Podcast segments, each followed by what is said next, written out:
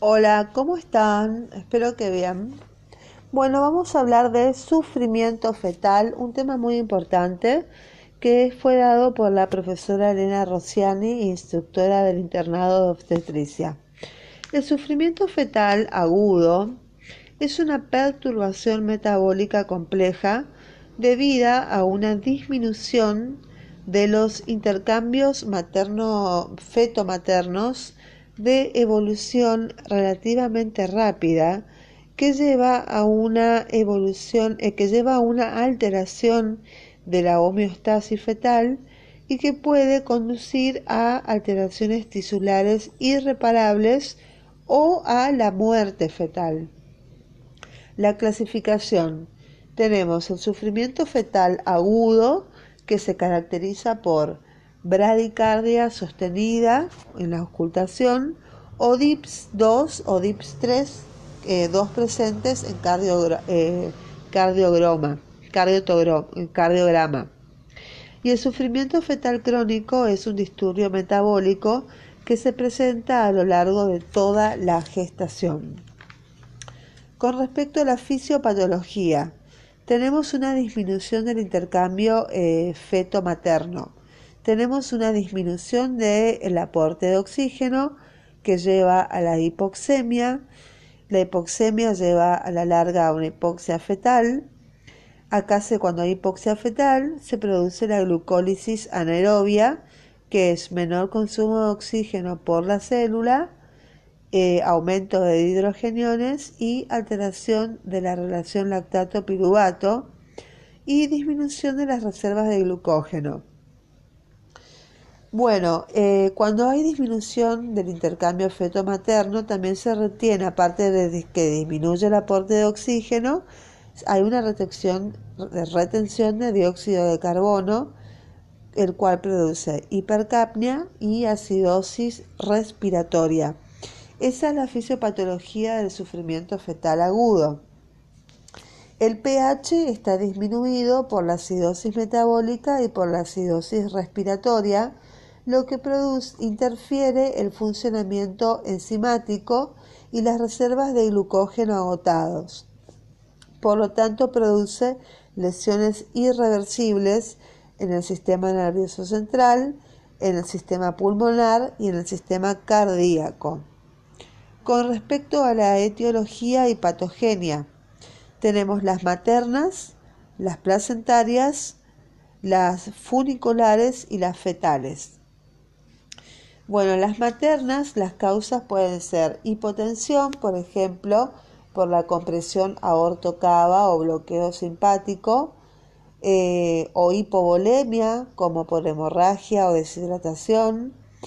En las maternas también pueden ser disminución del aporte de oxígeno, ya sea por hipoxemia de la madre o anemia. Y la enfermedad vascular, que es la hipertensión inducida por el embarazo, diabetes, lupus eritematoso sistémico y vasoconstricción de la arteria uterina con catecolaminas como exógenas y endógenas y endógenas y alfa-adrenérgicos. Después tenemos las de tipo placentarias, que son la hipertonía uterina, que es la hiperestimulación o desprendimiento prematuro de placenta, las funiculares, que son la compresión del cordón umbilical, eh, que puede ser por oligoapnios o circular del cordón, y la prosidencias o vasoconstricción vena-arteria por hematomas o trombosis. Y las de tipo fetales pueden ser por anemias o por arritmias.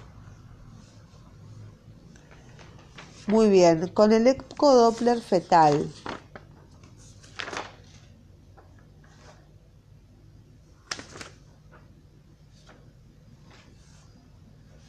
No, no es el ecodoppler fetal. El ecodoppler fetal es para medir la salud fetal. Volvemos a salud fetal. El ecodoppler fetal también se usa para medir la salud fetal. El ecodoppler obstétrico es un método rápido y no invasivo que es utilizado para evaluar el bienestar fetal y los parámetros hemodinámicos fetales constituyendo habitualmente, actualmente, una herramienta imprescindible para el control de los embarazos de alto riesgo. El electrodoppler fetal evalúa las arterias uterinas, evalúa la arteria umbilical y evalúa la arteria cerebral media. Entonces, los resultados, normalmente la arteria umbilical debe tener una resistencia eh, menor que la arteria cerebral media. Cuando esta relación se invierte, se define la redistribución de flujo.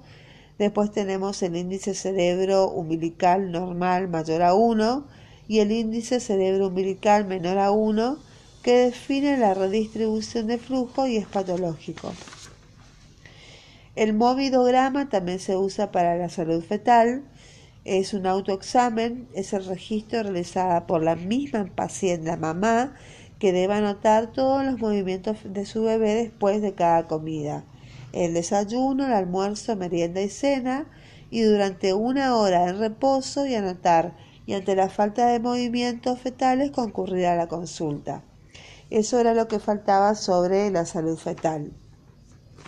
Muy bien, volvamos a el sufrimiento fetal. Bueno, ya habíamos visto la fisiopatología, que pueden ser eh, de tipo, bueno, disminuye el aporte de oxígeno, aumenta la retención de dióxido de carbono y se producen eh, anomalías en el sistema nervioso central, en el pulmonar y en el cardíaco. Tenemos la etiología y la patogenia, que son las maternas, las placentarias, las funiculares y las fetales. Dentro de las maternas teníamos la hipotensión, la hipovolemia, la disminución del aporte de oxígeno, la enfermedad vascular, la vasoconstricción de la arteria uterina. Después tenemos las placentarias que son la hipertonía uterina, las funiculares que son la compresión y la prosidencia y las fetales que pueden ser anemias o arritmias. Bien. Eh,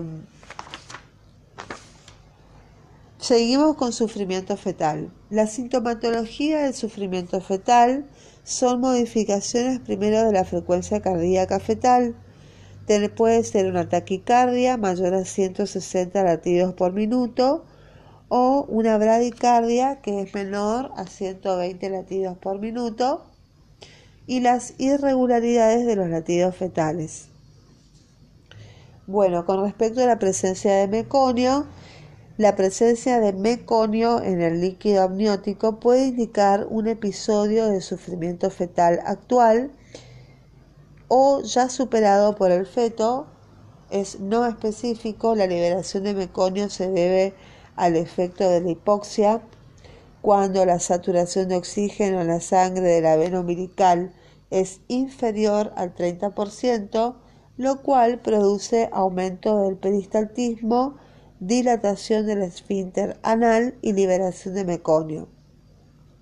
Con respecto a los factores de riesgo, cuando hay reducción del flujo sanguíneo a través del cordón umbilical, puede ser por nudos verdaderos, por la circular del cordón, que es cuando el cordón se, se enrieda en el cuello del bebé, del niño, digamos, y el, prolapso del cordón, que es cuando justo el cordón umbilical está en la salida eh, vaginal del bebé. Muy bien, la presencia de meconio. La presencia de meconio en el líquido amniótico puede indicar un episodio de sufrimiento fetal actual eh, o ya superado por el feto es no específico, la liberación de meconio se debe al efecto de la hipoxia.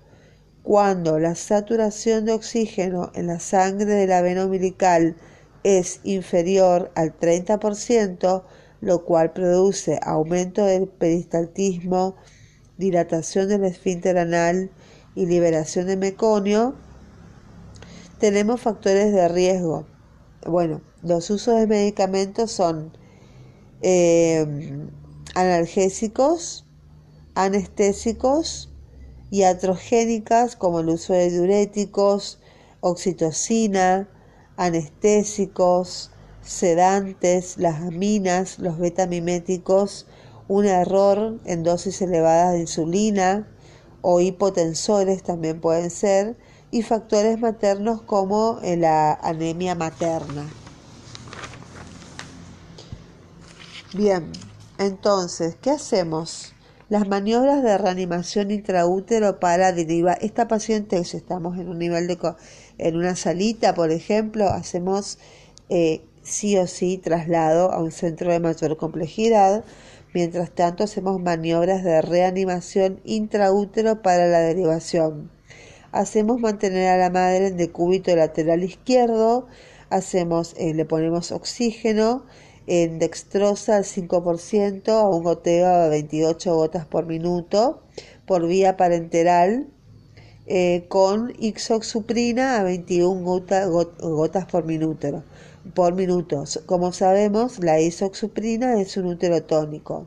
Hay que recordar siempre que la colocación de isoxuprina se realizará si la distancia que hay que trasladar a la paciente es de más de 30 minutos. Si queda 10 minutos, no. Bueno, con respecto al sufrimiento fetal crónico. por definición, el sufrimiento fetal crónico es una situación permanente o transitoria de diversa etiología que se caracteriza por hipoxia, por hipercapnia y acidosis. La patología que se instala durante el embarazo está caracterizado por una insuficiencia placentaria de tipo nutricional que provoca trastornos en el desarrollo fetal que puede ser leve a moderado como retardo del crecimiento intraútero y grave puede conllevar al óbito fetal. Entonces, el sufrimiento fetal crónico lleva al retraso del crecimiento intrauterino, lo cual también eh, acarrea trastornos neurológicos y oxigenación inadecuada prolongada que provoca muchos trastornos neurológicos y retardo del crecimiento intrauterino. Los factores de riesgo de sufrimiento fetal crónico van a depender de los antecedentes ambientales y del embarazo. Pueden ser diabetes, antecedentes de diabetes, antecedentes socioeconómicos o de desnutrición o antecedentes de, ya de partos con retraso del crecimiento intrauterino y la edad materna avanzada son datos que nos pueden llevar a pensar en un sufrimiento fetal crónico. También pueden ser las, enfermedades de tipo TORCH, que son sífilis, HIV, vaginosis, eh, tricomoniasis. También pueden ser causas de sufrimiento fetal crónico el embarazo múltiple, la hipertensión arterial y sobre todo la mala alimentación. Dentro de, de los embarazos y dentro de los factores ambientales, tenemos eh, que la embarazada esté expuesta a agentes teratógenos, que la paciente tenga consumo de alcohol y drogas durante el embarazo, los hábitos de vida de la mujer y violencia familiar también es muy común en el sufrimiento fetal crónico. La fisiopatología es la capacidad del feto para compensar dicha deficiencia y disminución de la cuantía y, reducción del aporte de oxígeno adecuado al feto, no llega suficiente oxígeno y el tiempo transcurrido desde la alteración homeostática hasta el nacimiento también tiene que ver. Bueno, hay una disminución de la sangre a la placenta. Eh, hay una disminución de la sangre materna a la placenta que lleva a una vasoconstricción de los vasos uterinos que van al espacio intervelloso con disminución de la circulación. Eh, esto hace que aumente la resistencia periférica y, y origina una baja saturación de oxígeno con la consiguiente acidosis metabólica. La disminución de la, eh, en la eliminación de dióxido de carbono por la placenta lleva a insuficiencia placentaria y metabolismo anaerobio por hipoxia fetal, que es lo que lleva a un sufrimiento fetal crónico. Em, la caída, o sea, los cambios metabólicos en la sangre fetal por eh, baja saturación de oxígeno lleva a una acidosis respiratoria que provoca la caída del pH aumentando el ácido carbónico y esto hace que disminuya la eliminación de dióxido de carbono por la placenta, provocando de nuevo la insuficiencia placentaria y el metabolismo anaerobio. Entonces lo que hay que medir es la altura uterina y hacer una biometría ecográfica para hacer una valoración del desarrollo fetal. Cuando se hace la valoración del estado hemodinámico materno-fetal, por medio de una ecografía Doppler, un perfil biofísico fetal y un monitoreo electrónico, se pasa a la historia clínica y se hace la valoración de las causas etiológicas. La conducta ante un sufrimiento fetal crónico es descartar malformaciones fetales, descartar cromosomopatías, evaluar el estado nutricional materno e investigar las causas. Hay que abolir eh, los factores de riesgo, tratar las causas de fondo, e interrumpir el embarazo y derivación como conducta del médico general es eh, derivación. Las maniobras de reanimación intrauterino para la derivación en sufrimiento fetal crónico es mantener a la madre en el decúbito lateral izquierdo, dar oxígeno y hacer una vía parenteral con solución de dextrosa a 35 gotas por minuto. Y es importante recordar siempre la importancia del control prenatal, por eso es tan importante aprender la ficha de control prenatal que nos da el gobierno. Muy bien, esto es todo con respecto al sufrimiento fetal. Muchísimas gracias. Que tengan un excelente día. Bye bye.